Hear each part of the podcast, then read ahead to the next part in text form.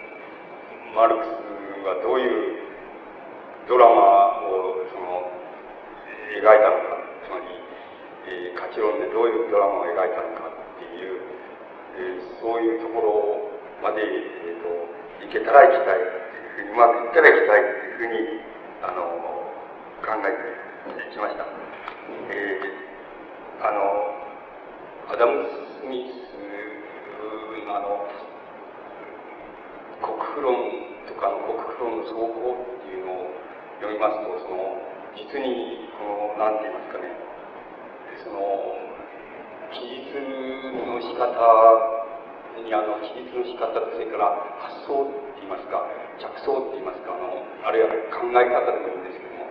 思考方法と言いましょうか、そういうものに、あの、その、僕はあの、その一種歌に溢れていると言いますか、牧歌に溢れているっていうような感情を誰でもが持たれるんじゃないかというふうに思います。で、まあ、例えば、その、スミスはその、国フ論の総合の中で、その、つまり、えー、まあ、今、その、稀になってしまったけれども、田園にはその、風車とか水車とかが、この、回っている。そして、その、風車とか水車を最初に考えて発明した人っていうのはきっとその哲学者だったに違いないっていうふうに言っています。で、その哲学者であって、そしてこの風車とか水車っていうものの、まあ、動力をその使うことを考えていた。で、それがあのずっと、まあ、あの哲学者ではないけれども、あの、まあ、技術者である人たちが、つまり、代々その風車とか水車とかを作っていって、手仕事で作っていって、そして、その、あの、ずっとやってきた。しかし、あの、すでに産業時代に入って、産業革命時代に入っていってしまって、そこで、その、分業っていうものが、あの、こう、非常に細分化されていくにつれて、そういう、その哲学者である、その、なんて言いますか、風車の発明者とか、その水車の発明者っていうものはだんだん、その、専門家になってしまった。つまり、専門の哲学者になったり、あるいは専門の、あの、大工さんになったり、あるいは専門の技術者になったりいうふうな形で、その分業によってその細分化されてしまったっていうふうに、あの、いうようなことをあの、述べております。で、あの、スミスのその経済な、どっから経済、あるいは経済のについての学って言いましょうか、その、そういう考え方っていうものがどっから始まったかっていうのを、スミスは非常によく、あの、考えていますし、非常によくそれを、あの、スピードっているというふうに思います。で、あの、分業っていうようなことについて、スミスの基本的な考え方は何かっていうふうに考えてみますと、その、それは、あの、決してその、うん、外から強制されて、その、分業、つまりそれぞれ違う職業、あの、職業の専門家に細分化されていったっていう、つまり産業構造によってそういうふうに言ったっていうよりも、人間の本性の中に、あの、なんて言いますか、自分はこのことに、をやり、そして、あの、他の人は違うことをやり、それで、あの、また別の人はまた違うことをやる。それで、そういうふうに、それぞれが違うことをやっていきながら、しかし、その間にその、なんて言いますか、それでは自分が作ったもので、あの、人があの欲しいものがあったらそれはあの自分が欲しいものとそう欲しいもので自分が作っていないものと取り替えようじゃないかっていうのはつまりあの取引するとかあるいは交換するとかっていうふうな考え方がその出てあの人間に出てくるのはその決してその外からあるいは外からの要因でじゃなくてその人間の本性の中にそういうものがあるからそういうことがそういう細分化分業みたいな細分化とかのから交換みたいなことが起こるんであってそれはあの大体においてその何て言いますかあの人間の本性に根ざしているっていうふうに考えた方がいいので別に意図してその分業した方があの都合がいいからとかその便利だからっていうふうに考えるよりもむしろ人間の本性にはそういう考え方があるんだというふうに見なした方がいいんだというふうに、あの、スミスは言っています。で、それは、多分、あの、スミスの、その、なんて言いますか、経済的な思想の、その中心にある考え方なんだというふうに思われます。で、あの、スミスが例を挙げているところで言えば、例えば、その、肉体労働をする人と、それからまあ、その、哲学者みたいにもっぱら物事を考えるだけで何も、あの、手、手足を体を動かしてその何かするっていうような人じゃない、そういう人間との間のその、なんて言いますか、本性とか特性っていうようなものの相違っていうのは、例えば、スミスはそういう例えを聞いていますけど、その、えっ、ー、と、犬で言えばその、まあ、猟犬もいれば、その、あるいは愛玩用の犬もいると、そういう、つまり、犬における愛玩用の犬とその猟犬との違いほどにその例えば哲学者とそれからあの肉体労働をする人とはそんなに差があるものじゃないんだところでそのところがそういうふうに差があるものじゃない人間っていう方がかえってその差があることつまりそれぞれ違った才能あることにそのを専門としてそれに従事するようにだんだん分かってしまったそれでしかしもともと例えばその猟犬とその愛玩用の犬とはその、まあ、人間比べればはるかに差があるにもかかわらずその何て言いますかその差をあの例えば動物犬なら犬っていうのはこう何て言いますかそのもっと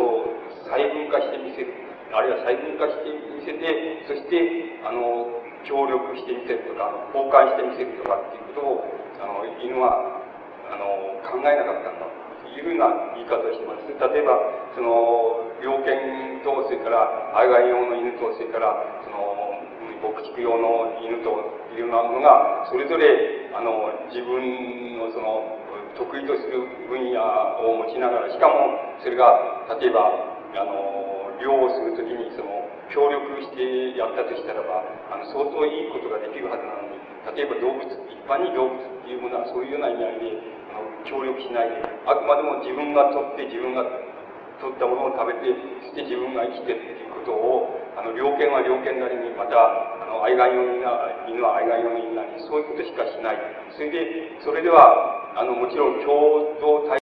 共体制っていうのは、共同体制っていうのはもできないし、また逆にあの、分、分業っていうようなことも、あの、細分化して、その、行くっていうことも、あの、動物にはありえない。だから多分その人間と動物との違い、最初の違いっていうのは、あのそういうふうに、もともと差異がそんなにない人間の本性から出発して、しかし、もう非常に考えればもうとてつもないほどあの違ったようなその細分化されたあの職業に、あるいは専門にその分化していく。そして分化していって、それが全体としては、ある、なんて言いますか、協業体制と言いますか、協力体制みたいなものを作れるっていうところに、人間的な本性っていうのがあって、その本性の、まあ、一番基本にあるのは、多分その、なんて言いますか、その、交換とか、あの、自分がないものを相手から売るとか、つまり、相手から、相手に相手がないもので自分が作ったものをあげるとか、そういうふうに、またそれを交換するとか、そういう本性が人間にあるということが一番根本にあるんじゃないかっていうような言い方を、あの、スミスは取っています。で、スミスのこの考え方っていうようなものは、あの、この、例えばその、その、国風論みたいな、その、スミスのその主張の中にも全体的にそのばらばらまかれているその考え方だと思います。で、あの、スミソン考え方で、あの、もう一つ、あの、言えるっていうことがあるとしますと、その特色を言えるということがあるとしますと、それは、あの、要するに起源っていうことなんです。あの、実物事、ある事柄を考える場合に、その、ある事柄は、あの、起源のところまであの、遡って考える。そうすると、あの、もともと起源のところまで遡らないで、そのまんま眺めたら、どうしてもその本性がわからないっていうようなことがあったとすれば、それは大体においてその起源のところまで、あの、まあ、歴史的な起源であり、それから、あの、原型であるっていうようなところまで遡って考えると、大体その本性っていうようなものが、あの、捕まえられるものであり、また、その本性のところまであの、遡ってあの、物事を把握するっていうことが、多分、あの、本当の把握の仕方なんだっていう考え方が、あの、スミスには、あの、貫してあります。で、この一貫性っていうようなものは、先ほど言いました人間の本性としてある、その、なんて言いますか、分業性と言いますか、こうあの交換性と言いますか、あの、交換するとか、ないものをその取り替えるとか、そういうような考え方っていうものと、その合わせ、合わせ、この二つ合わせて、スミスのその、あの、経済理念といいますか、方法といいますか、そういうものの、あの、根底に、あの、こう、横たわっている問題のように思います。で、そのスミスのその飛行方法っていうのは、あの、非常に抽象的にな言い方をしてしまいますと、その、動物にはそういうものはないんだけれども、その、人間には、あの、なんか様々異なった外観、あるいは異なった才を持つもの、違いを持つものの中から何が同一なのか、あるいは何が共通に同一なのかっていうようなものを掴み取る能力っていうようなものが人間にあって、その動物にない一番重要なことで、その、じゃその、なんて言いますか、その、様々な違いあるもの、外観上違いあるものから、あの、同一なものをその掴み取ってくる能力っていうようなものが、多分あの、スミスの考えたその、交換っていう、あの、経済概念に、その当たるもののように思われます。だから、あの、そこのところでスミスが、あの、非常にあの、なんて言いますか、この、先ほど言いました、その、その、牧歌的なその歌を歌いながら、その、歌を歌う、歌いながら、その、歌の中から、その、なんか、経済的なその、概念っていうようなものを作り上げていくスミスのやり方が、あの、そういうところにその、厳選していくように、いるように、その考えられるわけです。で、でその、様々な場面でスミスはその、興味深いその、なんて言いますか、今の言います、その、起源っていうことと、それからその、交換っていうことですけれども、あの、その二つの、なんて言いますか、基本的なその、スミスの考え方のパターンから様々興味深いことを、あの、その、その興味深いその経済的な概念を作り上げています。例えばその、えっ、ー、と、取引っていう、つまり交換っていうことを、まあ、言って言い換えれば、その、それは、あの、商品のその、なんて言いますか、あ販売であったり、その、交換であったりすることであって、それは、あの、言い換えれば、その、すべての人間がまず、初めのところでは交換ということを、をやる限りでは、物々交換をやるという限りでは、限りでは、あの、すべての人間は、その、商人であって、商人であって、で、その、そうするとその、商人、すべての人間が商人である社会っていうのは、あの、いわば商業社会だ。それでその商業社会っていうのは、あの、えっ、ー、と、近代社会の中の一、その分、部門でその商業社会っていうのが成り立っていることになっていうことだけじゃなくて、その最初の商業社会っていうようなものは、全ての人が初めにその物々交換で自分にないものを自分が持つように、それから人がないもので自分が持っているものを人に、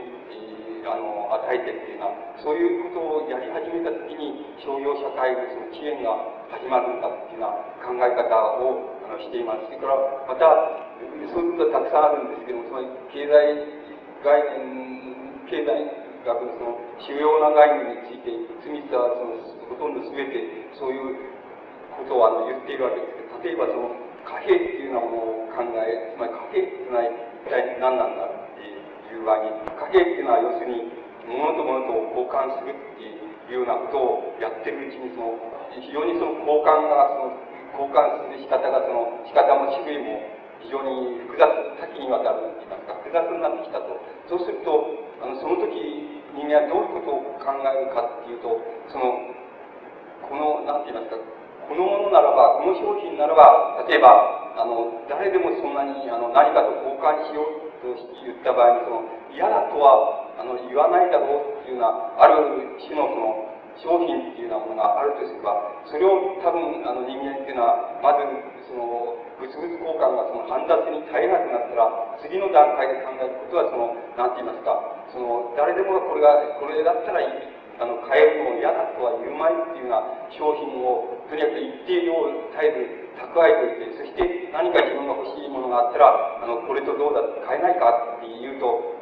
大抵の人はそれで、あの、いいと変えてやろうっていうふうに言ってくれる、そういう商品の種類も一定量、その蓄えるっていうことを次の段階で人間っていうのは考えていくだろう。それで、つまり、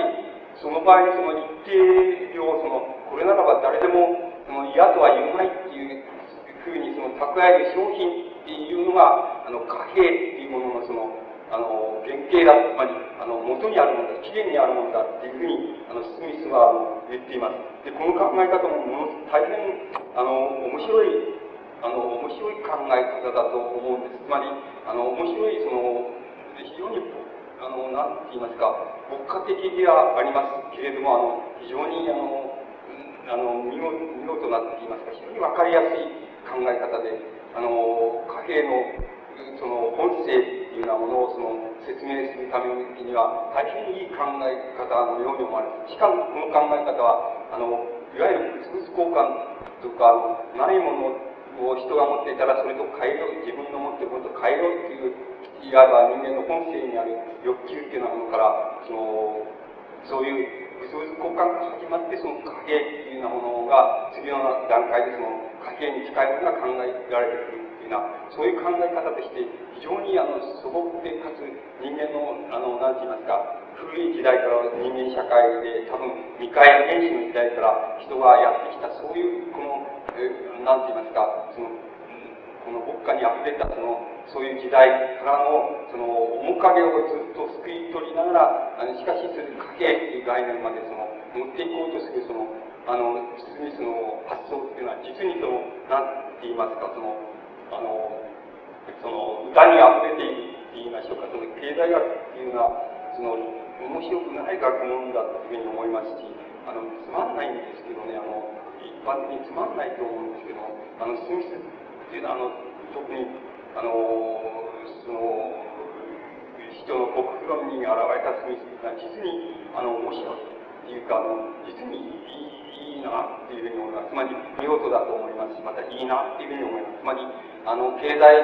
学のあるいは経済的な範疇あるいは経済的な概念を作り上げる作り上げ方が実にあの自然にスムーズにいっているわけです。でそのスムーズにいっている生き方の中で、その、何て言いますか、スミスの基本的なその思考の、つまり考え方の特徴である、その、起源っていう概念とその交換っていう、交換本性って言いましょうか、そういう概念を、あの、いつでもその、生かして、生かしながら、それで実に見事に、あの、見事なその、経済概念の作り方をやっているように思います。で、あの、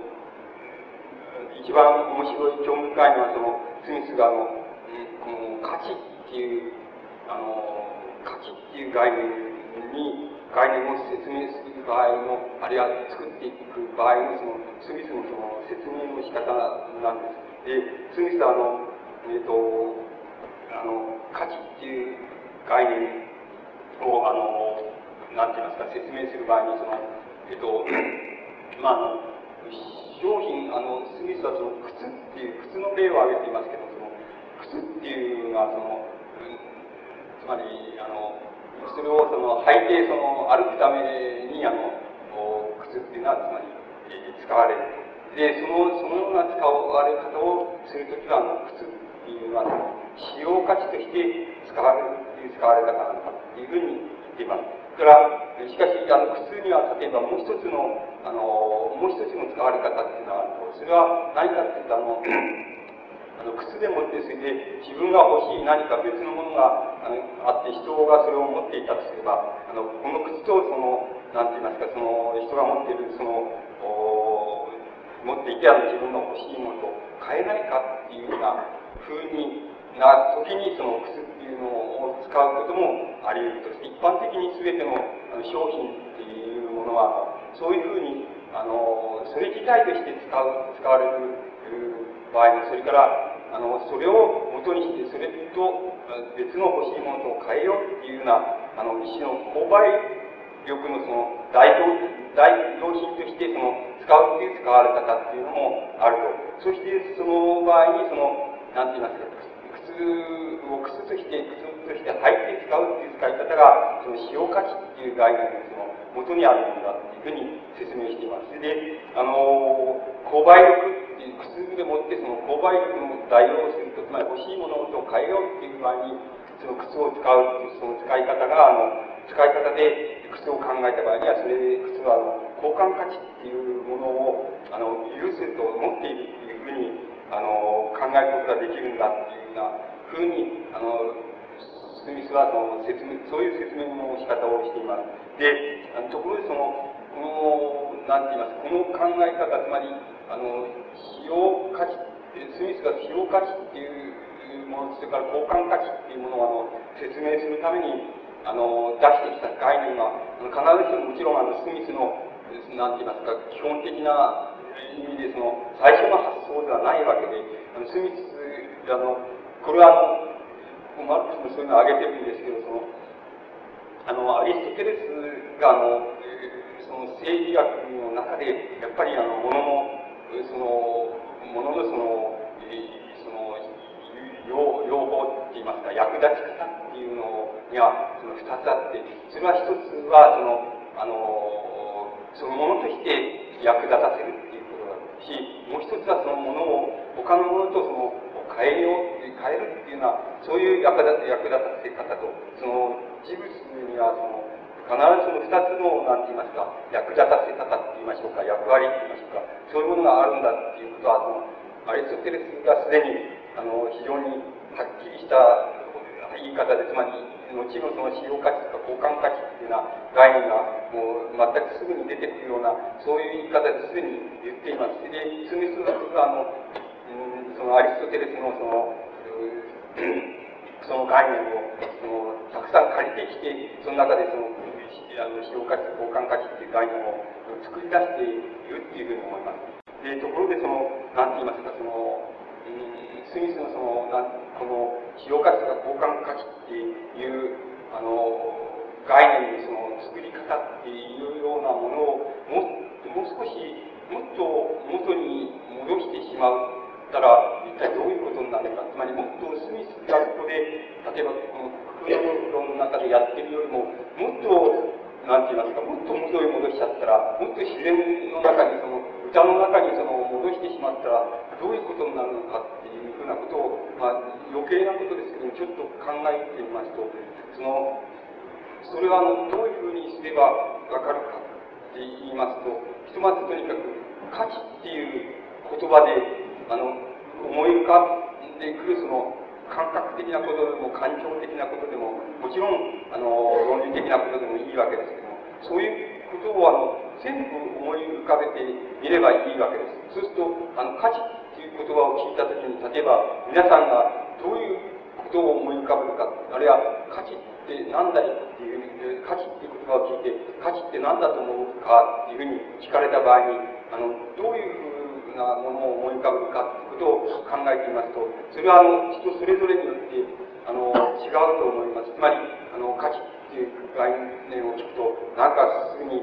あの、ダイヤモンドみたいな高いものみたいなのを思い浮かべる人もいるでしょうし、なんとなくその貴重なものっていうような、あの、感情を思い浮かべる人もいるでしょうし、あの、なんて言いますか、なんか、要するに、大切なもの、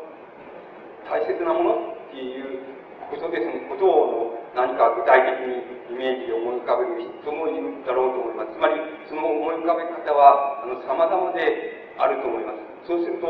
様々な思い浮かべ方の中で、その、中で、あの、価値って言われてしまうと、あの、なんとなく、どう言ったらいいんでしょう、その、大げさに思われて、思われる事柄で、しかし、なんとなくしかしそれは、あの、心の中では大切なもんなんだっていうような、そういうものを、あの、思い浮かべるっていうことが、多分、あの、価値っていう言葉を思い浮かべた時の非常に根底にある、その、なんて言いますか、根底にある感情なんじゃないか、あるいは感覚なんじゃないかっていうふうに思います。そうすると、その、その根底にある、その、なんか知らないけど、大切なものなんだっていうものであって、しかも大切な具体的な何かっていうんじゃなくて、大切、なんとなく大切なものなんだ。で、しかしその大切なものっていうのは、ものをどういうものだっていうふうに否定しま、してしまったら、もうそれは何か大切なものが何かどっかで壊れてしまう。で、ましてやそれをあの、価値っていう言葉でも言ってしまったら、なんか非常に重要、重要な部分がそこから抜け落ちてしまうような感じがするっていうことがあると思います。そうすると、あの、価値っていう概念というものは、あの、どんどん、なんて言いますか、経済学の方にではなくて、その、歌の方に、あるいはその、自然感情の方に、あるいは人間の自然本性の方に、どんどんどんどんその、あの、なんて言いますか、あの、放ってしまいますと、歌の方に放ってしまいますと、それは、あの、非常に漠然とした、なんとなく大切なものっていうふうなところに、あの、こう、源泉があるって言いましょうか。そこまで行ってしまうというふうに思います。そこまで行ってしまえば、それは、あの、本当の歌って言いますか、本当の、つまり、あの、昔の、つまり、古代の素朴な、その、牧歌と言いましょうか。そういうようなものに、あの、こう、なっていくわけです。つまり、あの、何か大切なもの、しかし形が何だかってことは言えないし、それは外にあるものなんか、あるいは形のない心の中にあるものなんか、それも言えないというようなところまで、その、ずっとその、歌の方に放って、この概念を話してしまいますと、そこのところが多分その、起源にある、その、価値っていう概念、その起源にあるものなわけです。で、あの、経済、スミスといえども、その、そういうようなものから、あの、次々にその、あの、なんて言いますか、こう、感覚とか、それから感情とかっていうようなものを次々、あの、絞り込んだり、また、あの、削り落としたりして、で、例えば、価値あるいは交換価値とか使用価値っていう経済学上のその概念をスミスは作っていたと思います。で、ところで、あの、問題なのは、その、スミスがそういう作っていったときに、すでにもう、あの、何か知らないけど大切なものっていうようなところで、あの、イメージして、人間がこのイメージに思い浮かべるものっていうようなものから、何か重要なものっていうようなものが、あの、こう抜け落ちてしまうって言いますか、あの、こう、こぼれ落ちてしまっていることは、あの、確かなわけで、そうするとそのこぼれ落ちてしまったものっていうようなものは、あの、再び、あの、経済学に対して、あるいは経済的な範疇に対して、の、なんて言いますか、その、逆襲するって言いますか、どっかで復讐するだろうっていう、あるいは復讐することがあり得るっていうことが、あの、僕は、あの、まずその、つまり、えー、アダム・スミスの、その、国風論で、あの、経済、近代的なその経済概念を初めて作り上げたそのところで、すでにそういうこぼれ落ち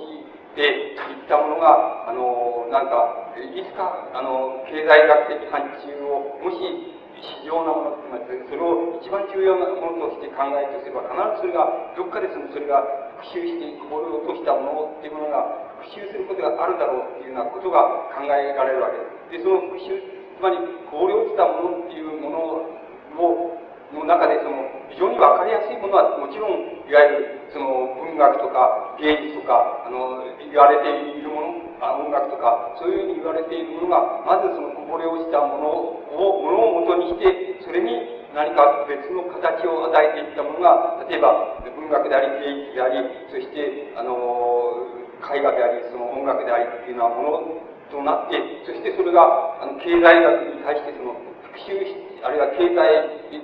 概念に対して復習をしているか、また、共和しているかわかりませんけれども、それは様々な場合があり得るでしょうけども、とにかく、それはそういう形で、あの、経済学から離れて、範疇から離れているけれども、別の分野をそれぞれが作っていったっていうことは、あの、言えると思います。そのことは、絶えずあの、経済的な範疇っていうようなものを考える場合に、絶えずそれを考え、その、こぼれ落ちたものから、それじゃ何が、経済的な範疇からこぼれ落ちたものから、何が一体生まれたのか、あるいは何を生み出していったのか、そして、それは経済的な範疇に対して、どういう、あの、復習の仕方をしたり、また、どういうその調和の仕方をしたり、またどういう別れ方をしたりしているのかっていうようなことを絶えず思い浮かぶっていうことは、あの、大変に重要なことのように思われますけれども、その重要さ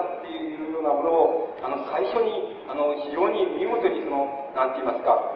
その、保存してくれて、つまり、そういう重要な過程、その、経済的な概念とか範疇とかが作り上げられるところで何がこぼれ落ち、そして何が残されたのか、それからまた経済的範疇っていうのも、もともとその歌の方に話してしまえば、そこにどういうその人間的な歌が、あの、あの存在したのかっていうようなことをいつでも思い出させてくれる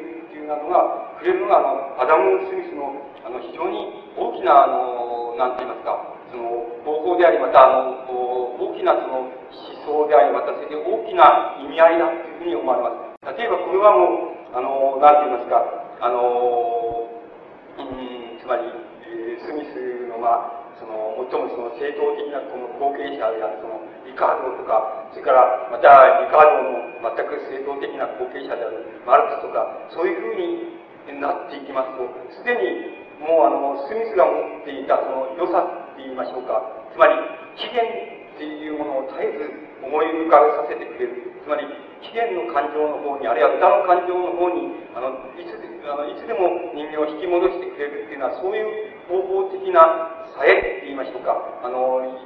大きさっていうようなものは、すでにもう、あの、なくなってしまうわけなんです。で、あの、スミスだけが多分、その最初の経済的な概念を作り上げ、同時にその経済的な概念の残余といいますか、その、そこからこぼれ落ちたものの中に何があるのか、それでどういう歌があるのかっていうのを絶えずいつでも思い浮かべさせてくれるっていうようなものが、あの、多分そのスミスの非常に大きな特徴のように思います。で、このスミスの特徴っていうようなものを、あの、こう、至るところでその、もちろん、その経済的な、スミスが作り上げた経済的な範疇、例えばその、時代っていうようなものについても同じなんです。いつでもそうなんです。例えば、時代っていうようなもの、時代とは何かっていうようなものを、あの、こう言う場合に、あの、例えばその、原神外の時代で、誰もその、誰、その住んでいる土地が誰のものだっていうふうに何にもその区別もなし、誰かがその独占してるっていうような土地でも何もなかった時を考えてみなさいっていう。そうすると、その時に、えー、その、例えばそこから、そこに終わってるその木からその、木の実をその、取ったと。木の実を取って、その、それを、あの、その木の実を例えば、その10個取って、それでそれを食べるために持っていった。そしたら、その場合にその、誰も、その、なんて言いますか、その、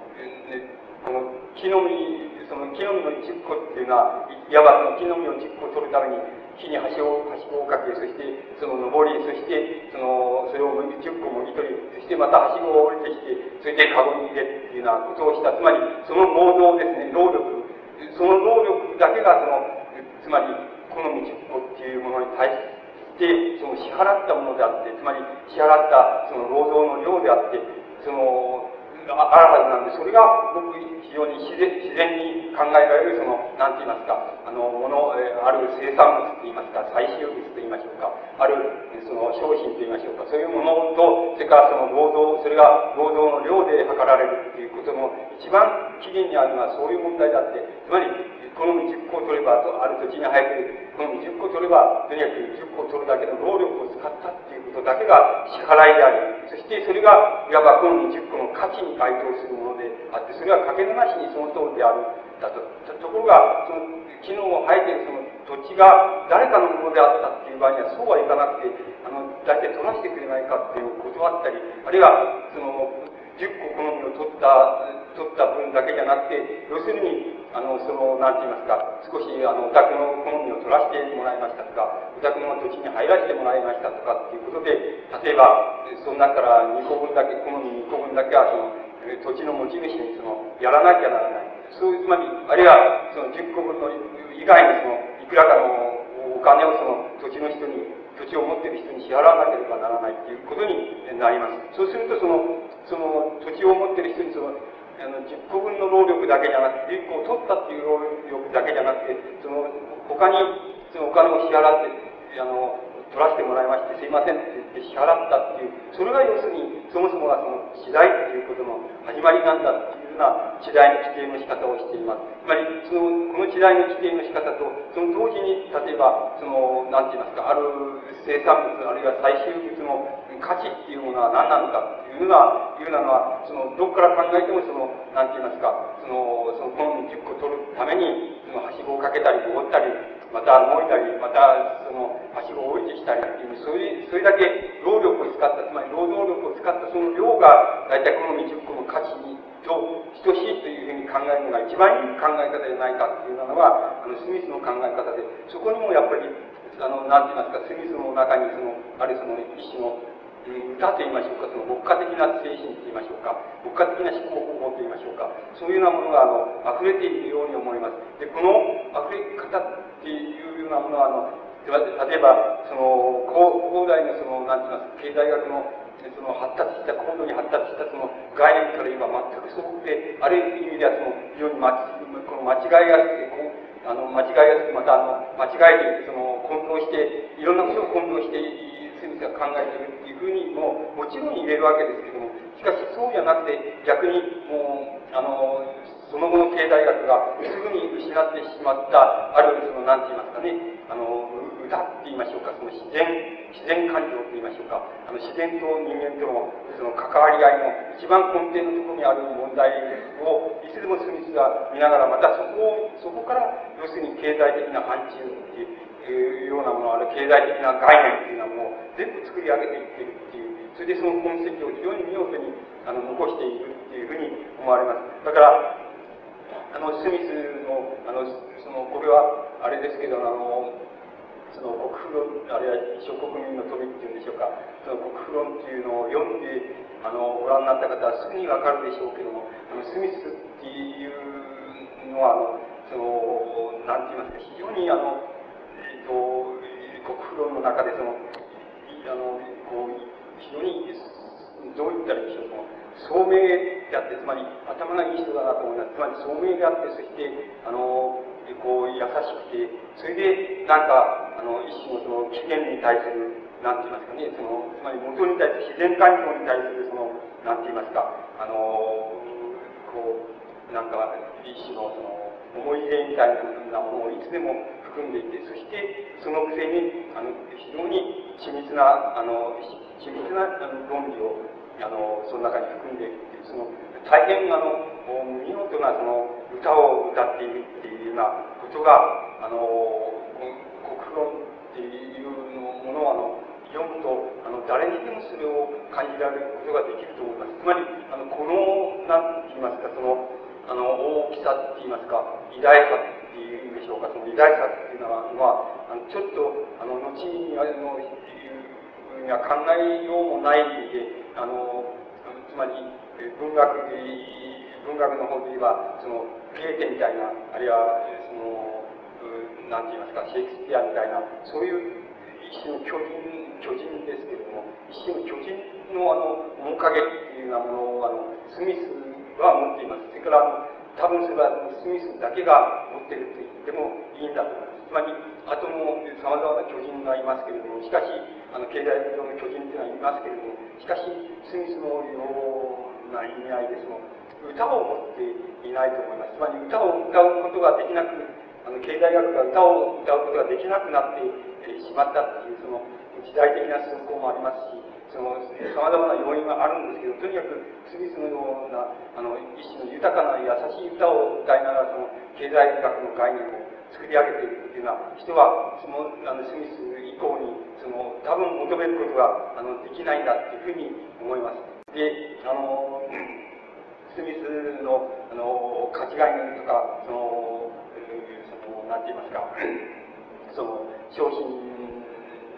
の、その、使用価値とか、交換価値とか、その、時代とか、あるいはビジョンとか、そういうようなものについての、スミスの考え方っていうようなものを、まあ、一番、その、忠実に、あの、なんて言いますか、一番見事にその、凝縮して結集しているのはリカードなんだというふうに思いますけどそのリカードにはすでにもスミスの持っていたその国家と言いましょうか歌はあの少しもあのこう残されていないということが例えばリカードのその必要であるその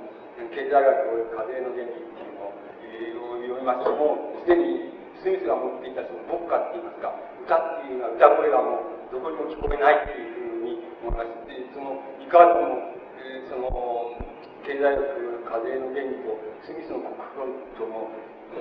そはほとんど、まあ、同じ世代のうちに、2、30年しか、20年ぐらいしか、あの、違ってないと思うんです。しかし、あの、スミスの持っているその歌っていうようなものは、あの、リカードにはもうないっていうことがわかります。で、リカードはだから、その文学で言えばその歌の時代ですね、つまり叙情詩とか上詩とか、歌の時代がその速やかにその過ぎ去ってしまって、そして、あの、もう一種のその味気ないその三分の時代に入ったかっていうふうに、えっ、ー、と、言える、言うのと同じように、その、もうリカードになっていきますともう、あの、スミスの持っていたその、こう、歌の、歌声はもう何も聞こえなくなってしまいますし、また、あの、スミスが持っていた、あの、起源といいますか、発生といいましょうか。つまり、事物っていうのは、起源っていうものを、あの、尋ねていって、その起源のところで、あの、考える、あの、事物について考えることが、最もその、本性をつかむのに、あの、いいつかみ方なんだっていう、そのスミスの持っているその方法的な、その原理ですけども、その、起源っていうものも、あの、リカードではもう、あの、すでにもう、なんて言いますか、こう、断ち切られてしまっています。で、スミスが、あの、リカードが実現したのは、つまり、スミスの概念のを、あの、緻密にし、もっとあの、こう、なんて言いますか、あの、整えて、その、いわいわばその構成、構成力を格段にその、精密にしていったわけですけども、しかし、言っているわけですけども、しかし、あの、その、そこにはもう、あの、スミスの持っていたその歌っていうのは速やかに、あの、失われてしまって、もう、つまり、味気ない、その、概念、概念、経済的概念と、それから、現実の社会の、まあ、経経済的な動きって言いましょうか。それとの、その、相互関係を、どう、どういうふうに、その、考えていったらいいのかっていうような問題が、もう、リカードのその、主な関心を占めてしまっているわけです。つまり、これは、言ってみれば、その、三分、あるいは、その、まあ、一種の物語の、この、なんて言いますか、その、時代みたいなもので、その歌はもうそこにはなくなってしまって、その、ただ物語があるのかもしれない。そう、リカードが、リカードがその使ったその物語の材料っていうようなものは、スミスと全く同じことで、ある商品が、まあ、つまり、生産されるためにはその、土地と資本と、それから働くの、あるいは働くことが、あの、その、要素として必要なんで、っていう、そのスミスの考え方っていうのは、まあもちろん、リカードの場合でも、その、そのまんま使われている、その物語を作るのに使われているわけです。で、あの、その同じ、つまり、なんて言いますか、素材と言いましょうか、その、同じ素材を、あるいは同じ概念を使って、片方の方はその、あの、スミスの方はその、まあ、一種の豊かな優しいその歌を歌歌歌って、えー、歌ったわけですけども、イカードのは、なんていうか、その同じ材料といいますか、同じ概念を使って、あの、堅苦しいといいますか、息苦しいその、もう、あの、物語を作らざるを得なくなっている、得なくなったっていうようなことが、あの、いうことができると思います。で、イカードが、あの、関心を持ったものは本当に、例えば、その、えっ、ー、と、えー、賃金が、つまり働く者の賃金っていうようなものが、えー、その、ある、つまり、これだけ、つまり、上昇した。つまり、働く者の賃金が上昇した。そうすると、その時に、あの、利潤っていう、利潤っていうものは、つまり、あの、資本を持っているものの利潤っていうようなものに、どれだけ、その、影響を与えるだろうか。つまり、どれだけ利潤を減らすだろうか。で、その利潤を減らすわけでも、あの作られた商品の、あの、価値というものに対して影響を本当は与えるだろうか、与えないだろうかというような、そういう問題を考え、考えるみたいな。つまり、もう非常に、どういったらいいでしょう。目の詰まった、つまり、三人の例えば、その、なんて言いますか、主要な人物が、その物語の中に登場して、その様々なドラマの演目つまり、例えばそれは、その、その、利潤であり、それから、賃金であり、それから、その、商品の価値でありと。その、つまり、その、三人の主要な人物が登場して、その、ドラマを演じるのですけれども、つまり、えー、片っぽの、その人物が、その、少し、その、なんて言いますか、あの、こう、えー言われ目になった時には、片っぽが、あとの二人はどうなんだろうかとか、つまり物語として考えても、大変、あの、息苦しい物語として、その、考えられていて、その、まあ、まあ、一定のその物語の枠組みはすでに決まっていて、で、登場する人物も決まっていて、で、ただその登場人物する人物の三者の関係がどういうふうに、えー、あの、あり得るだろうか。つまり、えー、A なるその人物がその兄弟になった時には、うん、B と C はどうなんだろうかとか、あの A なる人物がその、うん、衰えた時には、あの B と C はどうなんだろうかっていうような、つまり、あの物語としても非常に堅苦しい物語といいましょうか、そのそういう物語をあの描きつけるっていうようなものが、あのイカードの、そのなんか物語の作り方といいましょうか、イカードのその経済学のの経済的な関心のその主要なものになってしまっているわけです。でただ、あの、その、その救いが、あの、あるとすれば、その中に救いがあるとすれば、その、リカードは、あの、何が正しい、まあ、その、正しい物語っていうのはおかしな言い方なんで、その物語、あの、文学の場合に正しいとか正しくないっていうのは、ないわけですけど、経済学の場合にはもしかするとそれがあるかもしれないので、つまり正しい物語っていう、つまり正しい経済学的物語っていうのは、まあどういうものをその指しているのだっていうことなわけですけども、その、その、なんか正しい物語っていうものについて、そのリカードが一つの自分なりのその考え方を持っていたっていうことが、あの、まあ、唯一、その、なんて言いますか、その堅苦しい物語の中で、その救いがあるといえばも、救いがあるというふうに言えるのではないかというふうに思います。で、あの、リカードが、例えば、その、えっ、ー、と、地主と、それから、その、資本家と、それから働く労働者っていうのが、あの、三者がいるとすれば、その、どういう、その三者がどういうふうに、例えば、あった時にその一番正しい物語と言えるかという言えばその三者がつまり同じ同じ労働の量に該当するだけのその価値の分け前っていうようなものをあの受け取ってるっていうような形がもし取れたならばそれが一番正しい物語なんだっていうあのこの原理って言いますか哲学と言いましょうかその理念と言いましょうかそういうようなものがあのリカードを持っているその一番大きなあの理念なわけです。つまりこの理念があのわずかにその堅苦しいつまり経済学の物語って言いましょうかその経済概念で作り上げられたその物語っていうようなものを、あの、唯一、なんて言いますか、その、堅苦しいことには違いないんですけれども、あの、あるいはその、なんて言いますか、この、歌、歌ではないけれども、なんか一つの人間らしさって言いましょうか、人間らしさの、なんか、あの、糸口みたいなものを、その中に、あの、含むことができているというふうに思います。だから、あの、リカードが、その、あの、つまり、スミスの、なんて言いますか、経済的な概念っていうのを緻密にして、本当の意味での、いわば、あの、経済学のその、障害にあるその、人を作り上げた人だと思いますけれども、しかし、あの、堅苦し苦しって、あの、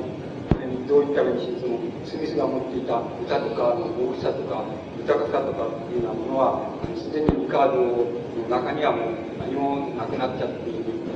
ことを考えますと、それは大変、あの、なんて言いますか、あの、目の詰まったと言いましょうか、その、抜け目のないと言いましょうか、抜け目のないことを考えざるを得なくなっている、その、社会的な現状だの、この、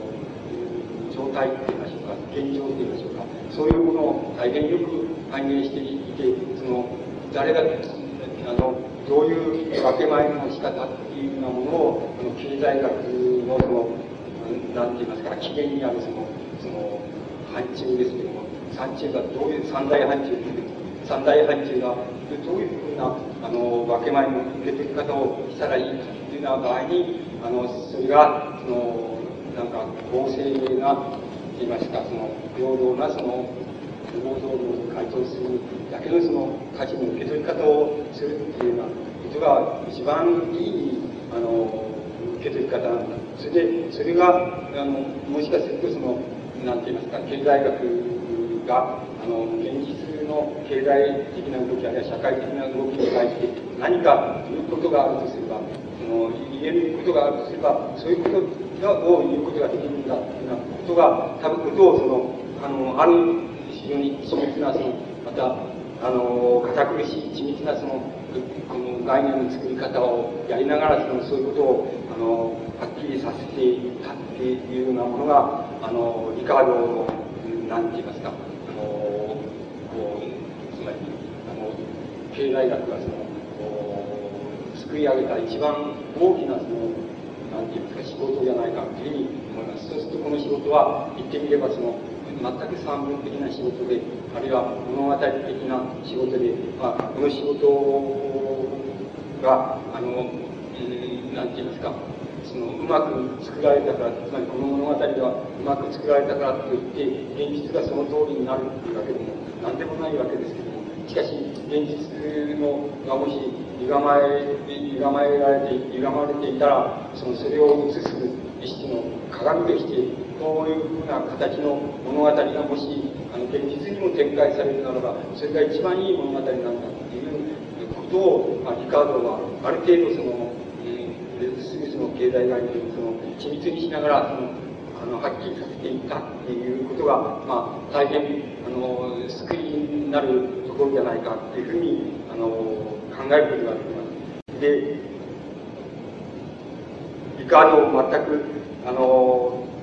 スミスが作り上げた概念が全部あのなんて言いますかあの全部それなりに全部緻密に作り上げてあのいったわけです。作り上げてしまったわけです。で、あの、リカードの作り上げたものっていうものは、あの、そのまんまでは、つまり、あの、一種の現実の鏡としてこれが一番、あの、いいんじゃないかっていう、その鏡を、まり物語としての鏡っていうようなものを提出しただけにとどまりますけれども、しかし、これ、リカードのやはり一番中立で、その、なんて言いますか、正当な、あの、後継者であった、その、マルクスが、あの、この、今度は、そのリカードの、まあ、その物語、あるいはその小説ですけども、物語に対して、あの、さらに一種のそのドラマ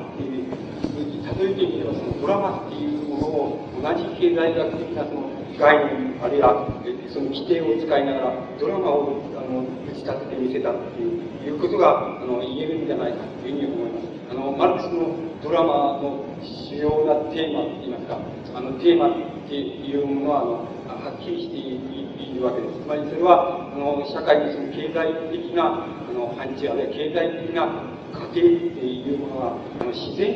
自然の歴史の延長線にあるっていうふうな考え方が、マルクス、それがいい考え方であれ、その欠陥のある考え方であれ、それは別として、そういう考え方が、いわばマルクスの描いたドラマの一番根底にある考え方。つまり、社会の経済的な範疇っていうのは、自然史の延長と同じなんだ。つまり、あの、自然の太陽が動いて、あの、その周りの地球が動いてるとか、あの、の地球上にあるこれこれの元素があって、それがあのだだだんだんその水素から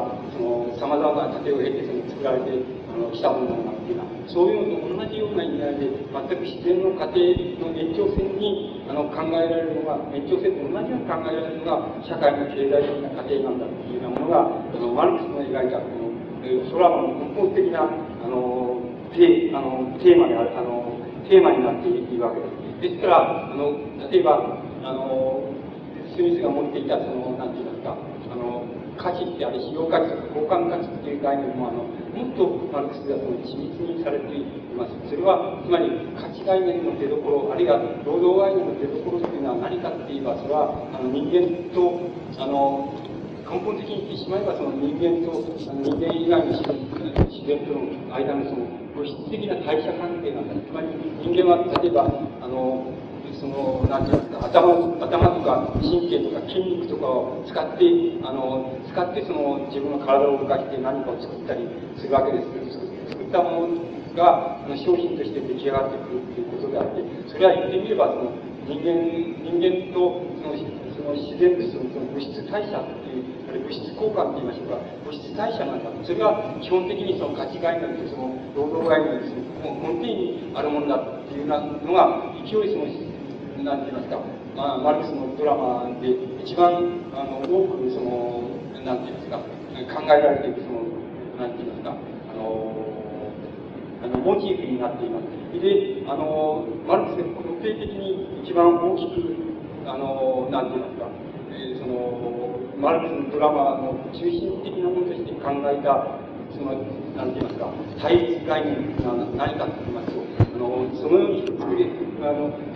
業務や働くことによって、つまり労働を積み重ねることによって作り上げられたその商品というもの、あの、ものっていうもの、商品っていうものは、あの、もしこれを、あの、価値っていうふうに、つまり、スミスの言った使用価値とか交換価値っていうような価値っていう概念でこのものっていうものを眺めた場合には、このものっていうのは、二つに、あの、二つにその、分裂する、分裂するものだっていうことです。これは、あの、二つに分裂分裂し、そしてこれが葛藤するものなんだ、あるいは対立するものなんだっていうのが、あの、マルクスのその、ドラマ、演劇の中におけるその、基本的なその、概念なんです。それは何かって言いますと、その、マルクスはその、その、透過概念っていうものと、相対価値概念っていうふうに、まあ、あの、に分けています。つまり、あらゆる商品っていうようなものは、その時々の役割を持って、その時々の役割っていうのは、あの交換っていうことですけども、交換の場合に、あの、つまり相対的な価値形態となるか、あるいは等価形態となるか、等価形態となるか、どちらかだってどちらかにその、あるいは両方に分裂するものだっていう、そして分裂してその二つが葛藤するものなんだっていうふうに考えたところが、マルクスの描いたそのドラマの一番中心にあるものです。それは簡単な例を、あの、挙げられますし、挙げることができできますけれども、例えば、その、その、スミスのその、あの、マルクスも挙げている例で言いますと、その、ああの、天布があったと、麻布が一つあったと、麻布が、と麻布、一つの麻布の、まあ、一旦の、一旦の麻布の価値が、価値はその、一着の上着に該当するんだというふうに、そういうふうに考えた場合に、その、麻布の方が、要するに、その、相対的な価値形態なんだ。そして、その、それは、そのその価値はその、えっ、と、上着一着に該当するんだというふうにな考え方、役割の考え方をした場合に、その上着に該当するのが、要するに等価形態になる。着の上着っていうのの価値は、要するに、あの、一旦のせいで朝物に該当するんだと、朝物に等しいんだっていう場合に、今度は逆に、あの、あの上着の方が相対的な価値形態であり、その、また、あの、朝物の方が増加形態というような言い方になります。で、これは、その、そういう、の、マルクス流の言われ方をしますと、その、相対的な価値形態というのは、一種の、その、能動的な、つまり、あの、能動積極的な形態になった。そして、それに対して、その、超過形態というのは消極的なと言いましょうか。自動的な受け身の形態なんだというような、そういうふうな形になります。しかしながら、あらゆる商品というのは、言ってみれば、その、真っ二つに相入れない二つの形態に必ずあの分分裂分割するわけですしすることができますしその分割されたものはあの決してその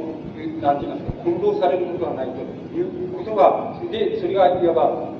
の葛藤ドラマを演ずるというようなことがあのマルクスのこうなんて言いますか作り上げたそのドラマの概念の一番重要なあるいは一番重要なところにある概念です。例えばあの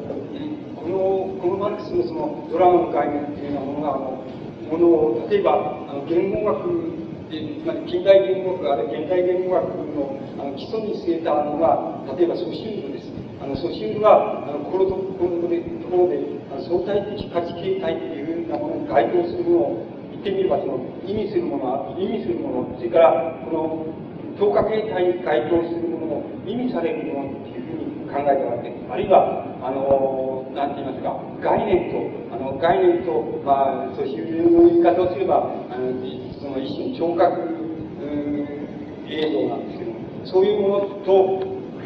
に該当するものっていうふうに考えたわけです。ですから、このドラマを演じて、価値のドラマを演じている商品の形っていうのは、これは言語、言語が、あの、記号としての言語っていうようなものが、あの、やはり、あの、こう、社会の中で流通している仕方っていうのと全く同じように考えることができるっていうのはことがあのソシュールがあの自分の言語学を作り上げていったあの最初の何て言いますか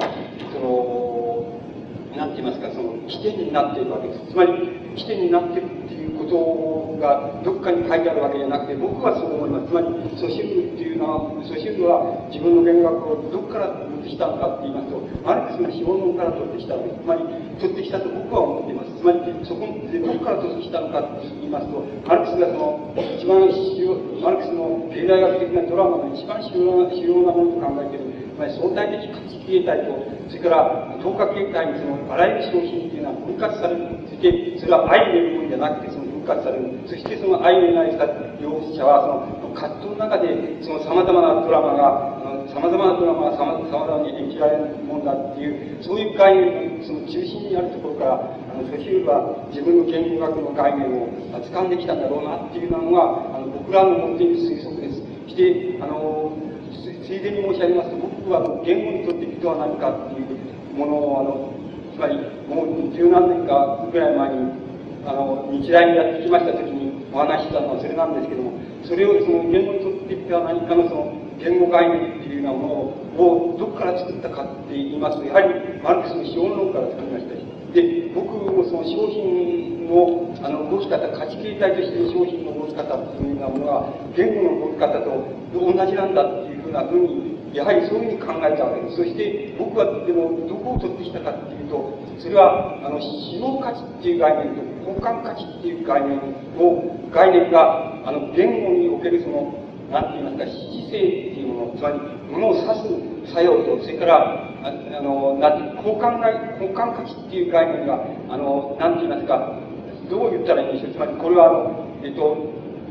つまり、貨幣と同じで、つまり、万人に共通に、その、なんか、その万人の意識の中に、あるいは内面の中に共通に、あの、ある働きかけの表現って言いますか、表出って言いますか、そういうものに該当するだろうなっていうふうに考えたわけです。ですから、僕はそこから、あの、言語におけるその、失笑質と、あの、自己表出っていう概念を、そこから、あの、全くマルクスのその、使用価値とその交換価値っていうのはそこにあの、商品が使用価値と交換価値の二重性を持つっていうのは、そこのところで僕は、あの、自分の言語概念をあの作っていきました。そして、そこから僕は言語というとは何かっていうのを、あの、作り上げているものを、あの、作り上げていきました。で、そこで、ね、あの、僕、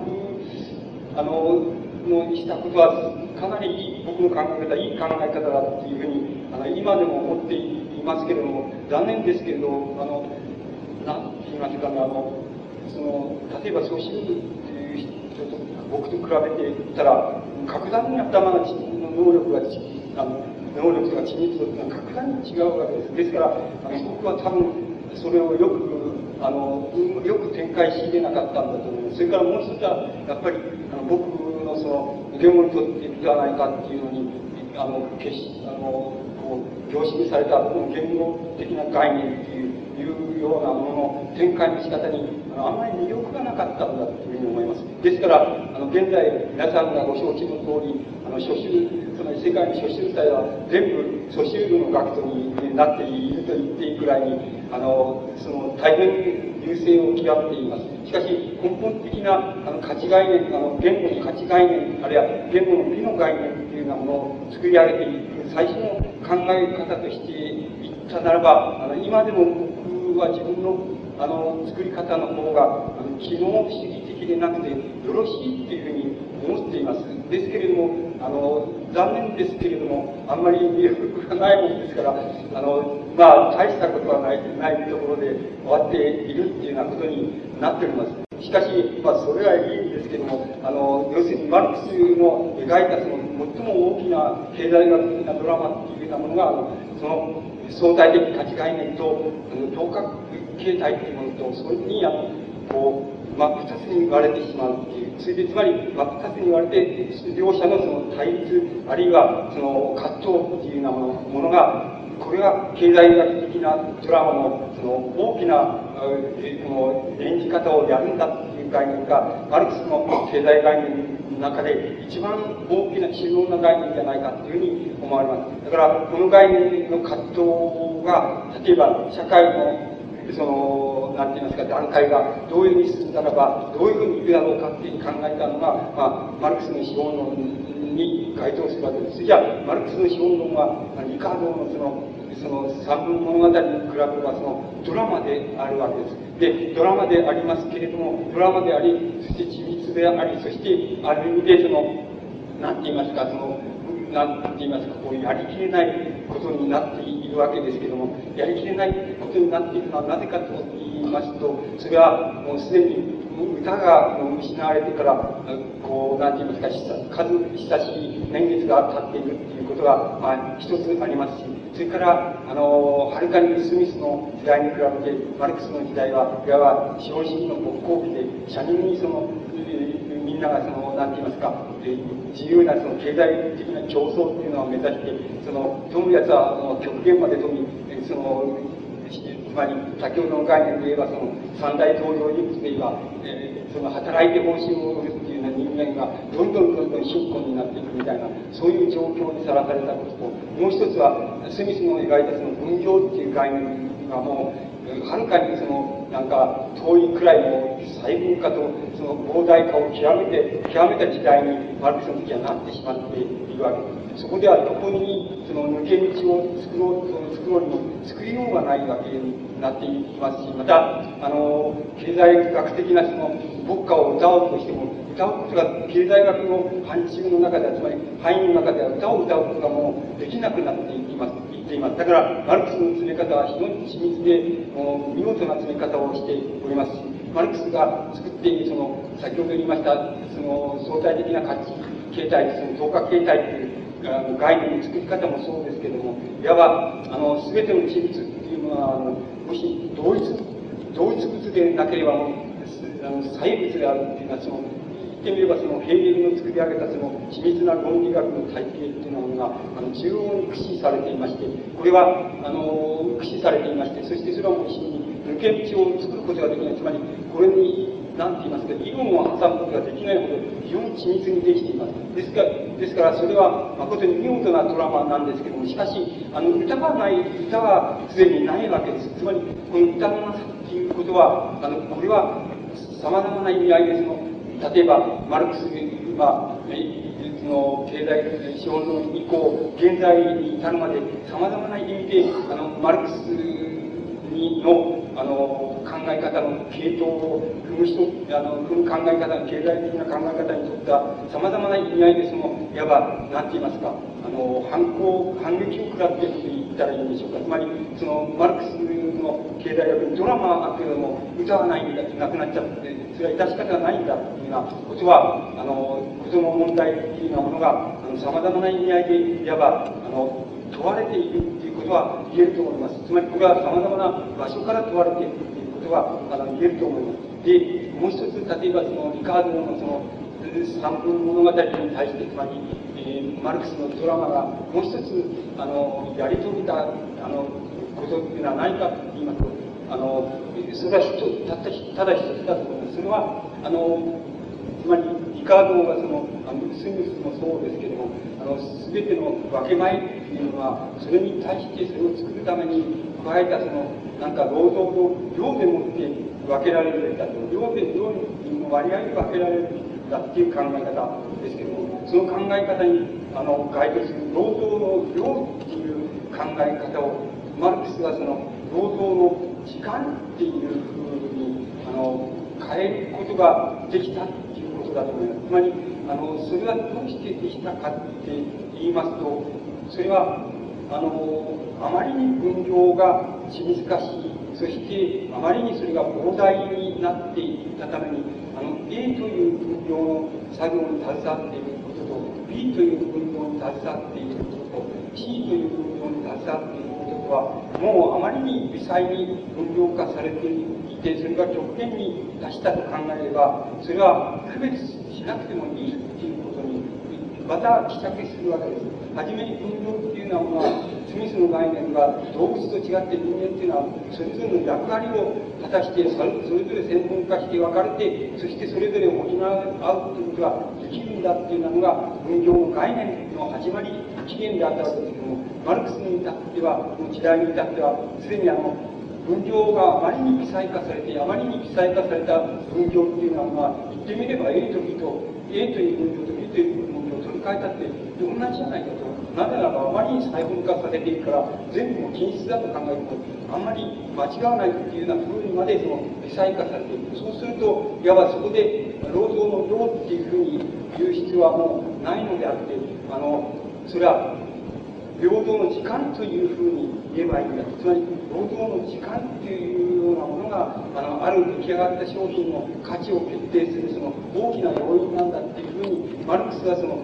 えることができたっていうことが言えます。これは、リカードに比べて、マルクスの時代がはるかに分業が発達し、細分化し、それから膨大になったっていうこと事柄がそう言わせたわけでありますし、また、それは、あの、なんて言いますか、リカードの考え方をもっと追い詰めていって、あの人間は例えば難しい仕事を1時間するのと、優しい仕事を1ヶ月するのとは、あの、もしかするとその労働の量は難しい仕事を時間することの方が多いんじゃないかみたいな疑問っていうのは、至るところに存在するわけですけれども、マルクスが、それは、あの、そうじゃないで、それは、あの、言ってみれば一人、一人の個人の中で、そういうことはあり得る、そういうことはあり得るけども、つまり、難しい仕事を1時間やった時の方が、あの、なんて言います。か、優しい仕事を1ヶ月やってたよずっとくたぶれたよとか、ずっと苦労したよっていうようなことは、あの、それぞれの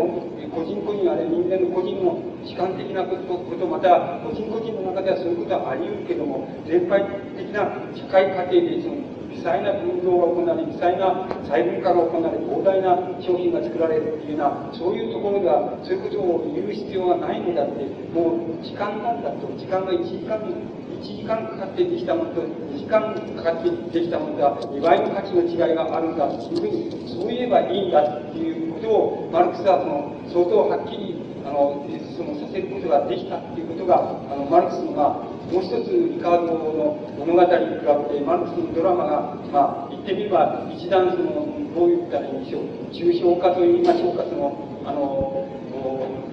その均一化と言いましょうか、そういうものを一段進めたあの語源だというふうに思います。で、マルクスの考え方というようなものは、あの、なんて言いますか、あの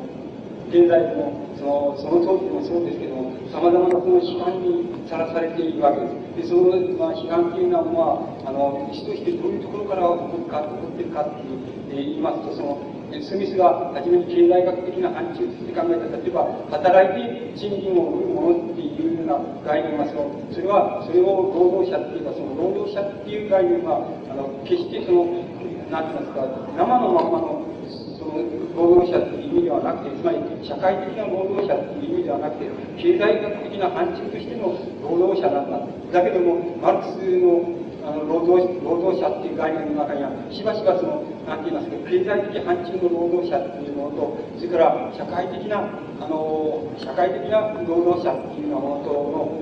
あの、混同が起こっている。というような言われ方がをされます。つまり、あの、マルクスの、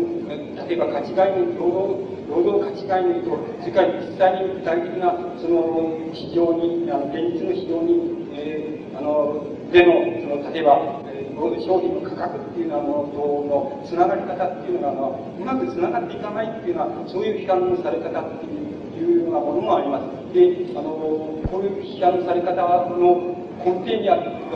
があるのは何かって言いますと、要するに言ってみれば、あの、マルクスのドラマが、やっぱり、あの、歌を、歌を喪失したっていうと、もう嫌わなく喪失してしまったんだっていう、その嫌わなく喪失してしまった、あの、そういうところで作られたドラマであったっていうことが、多分ことを、いわば問い、問いただされているんだっていうふうに言えば、言えなくもないと思います。つまり、あらゆるその、例えばマルクスに作り上げた、あの、こう価値概念とか、つまり経済学的な範疇に対する批判っていうようなものは、あの、そういうところから、あの、起こっているので、つまり、言ってみればその、ドラマっていうそのドラマには、要は自然の歌がもう聞こえないじゃないかとか、自然の歌っていうようなものはどこ行っちゃったんだっていうような問題を、問題、あるいは自然の歌との、その、ドラマとのつながりっていうのは一体どうなんだと、あるいはその間のその空撃って言いましょうか、空撃が一体どういうことになっているんだっていうようなものが言い換えれば、あの、なんて言いますか、マルクスの、あの、経済的なドラマに対するその、あの、批判っていうようなものの、あの、根底にあるものだと。だから、その根底にある問題っていうようなものは、最初に多分、そのスミスが持っていたその、あの歌っていうようなものが、あのどこで失われてしまって、どこで失ってしまって、どこでそれがあの回復できないのか、あれ、緻密化が進んだけれども、それは回復できないのかっていうような問題と大きくつながっていると思います。つまり、そして現代の、例えば現代の経済学的な範疇ある経済学的な概念っていうものは、多分その物語っていうようなものも、あのドラマっていうようなものもなくなっちゃっているんじゃないのかっていうふうに思い思います。そこでは、あの、様々な考え方があり、あり得るわけですけども、あの、かってその、スミスがその、緻密にあの自然の歌から緻密に経済学的な範疇ある経済学的な概念を作り上げていったっていうような過程っていうようなものを見ることができません。つまりそういう過程の一種の過程にあるその強固さとか、あの、緻密さとか、論理の積み重ねの緻密さとか、それはまずまず見ることができないと思います。あの、今はどうなってるのかって、今をどうするのかとか、今、今、今の状態から経済学的な範疇を作るとすればどうなるかってあるいはそうどう思うかっていうような問題だけが、あの、もう問題だけで始まり、そしてそれで終わらなければいけないっていうのは終わるようがないんだと。つまりそこではどんな物語もドラマももう作ることができないんだっていうような、そういうあのことに現在の経済学的なあの考え方っていうのはなっていると思いますし、また、マルクスのドラマをあの継承しようとしている人たちは、マルクスのドラマっていうようなものがどうし、どこで、どこで区切ってしまったのつまり、どこで、あの、なんか、あの、自然の歌を失ったっていうことの、なんていますか、復讐を受けつつあるのかっていうことについて、ももはやあまり考えることができなくなっているように思われます。だから、あのそこでは一種のもう、あの、こう、どう言ったらいいでしょう。あの、ドラマの中毒みたいなものが起こっているって、自家中毒みたいなのが起こっていて、あの、なんて言いますか、いついつでもあの、刷り込みっていうようなものばかりしていて、あの、もう、なんかどっか展開してとか、あの、外に出てってことでできなくなっちゃって、刷り込みばっかりやっているっていう、あの、刷り込みの循環ばっかりしているようなことになってると思います。つまり、そこら辺のところで、あの、マルクスの描いたドラマっていうようなものが、一番大きな問題にさらされているんだというふうに思われます。で、経済、この、つまり、スミスとか、え、ー、と、リカードとかマルクスとかっていう人たちは、つまり、あの、古典、古典経済学、ある古典経済学っていうふうなふうに言われている範疇にあるものなんです。ところで、あの古典派経済学範疇にあるものが唯一の範疇ではないので、あの、様々な形の経済学的な主張、あるいは学説っていうのはあるわけですけれども、あの、僕は、あの、この、なんて言いますか、あの、スミスとそのリカードとマルクスの、その三者の、その、なんて言いますか、三角形の間で、あの、作り上げている、その、歌と、から物語と、それからドラマと、それから歌の喪失と、そして、あの、ドラマの運命と、つまりドラマが歌を失ったことから何を受けているのかっていうようなことを、あの、思い巡らすことが一番、あの、なんて言いますか、僕らにみたいなその素人って言いますか、それ以外の範囲にあるものにとって一番大きなあの刺激になるあの場所なんです。それで、これはあの多分あの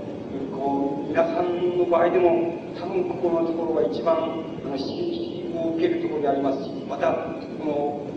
根底的な考え方、つまり、起源ある発生論的な考え方もありますし、あの物語もありますし、またドラマもありますから、あのここからあの様々な別の、なんて言いますか、別の問題をその引き出していくっていう場合の、その、なんて言いますか、あの